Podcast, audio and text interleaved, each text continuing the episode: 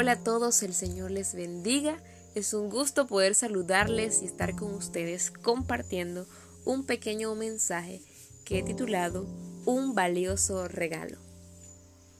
Creo que no importa la edad que tengamos, un regalo hecho con amor, por pequeño y sencillo que parezca, nos alegra el corazón.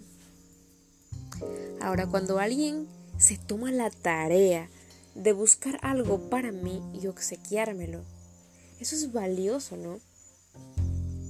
Que te regalen algo cuando no lo esperas es asombroso.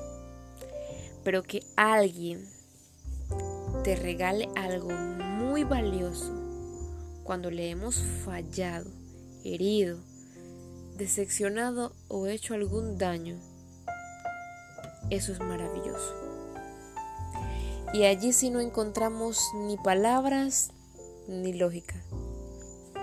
¿Cómo alguien al que le he fallado tanto tiene detalles conmigo? ¿Cómo alguien del que me he burlado o he usado su nombre me tiene presente en su día a día? Y como alguien al que le rechazo constantemente, como alguien al que le digo, no, no, no, ahorita no puedo, como alguien al que le digo, más tarde y no, y no voy. Como alguien al que le digo después, espera.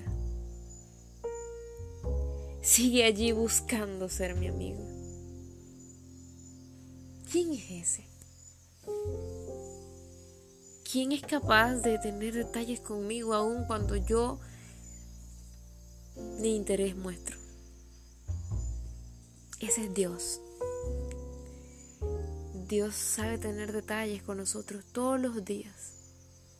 Al abrir los ojos, inclusive abrir los ojos ya es un detalle. Al ver su creación, al ver un amanecer, un atardecer, Dios tiene detalles. Al poder abrazar a mi familia, Dios tiene detalles. Tiene regalos que son valiosos y que no podría comprar con todo, ni con todo el dinero del mundo. Pero hay un regalo más, más valioso. Y aunque allí estemos nosotros queriendo alejarnos, fallando, rechazando, Él ahí está, buscando buscando ser nuestro amigo. ¿Y cómo puede? ¿Quién aguanta tanto? Pues Dios. ¿Y por qué? Porque te ama, porque nos ama. Y eso es un regalo valioso. El regalo valioso que el Señor nos da es la salvación. Hay regalos que no necesitan ser envueltos, pero sí recibidos. Y aquí voy a leer parte de un regalo. Y dice, en Isaías 53, del 3 al 5, despreciado y desechado entre los hombres, varón de dolores, experimentado en quebranto, y como que escondimos de él el rostro, fue menospreciado y no le estimamos Ciertamente llevó Él nuestras enfermedades y sufrió nuestros dolores, y nosotros le tuvimos por azotado, por herido de Dios y abatido. Mas Él herido fue por nuestras rebeliones, molido por nuestros pecados.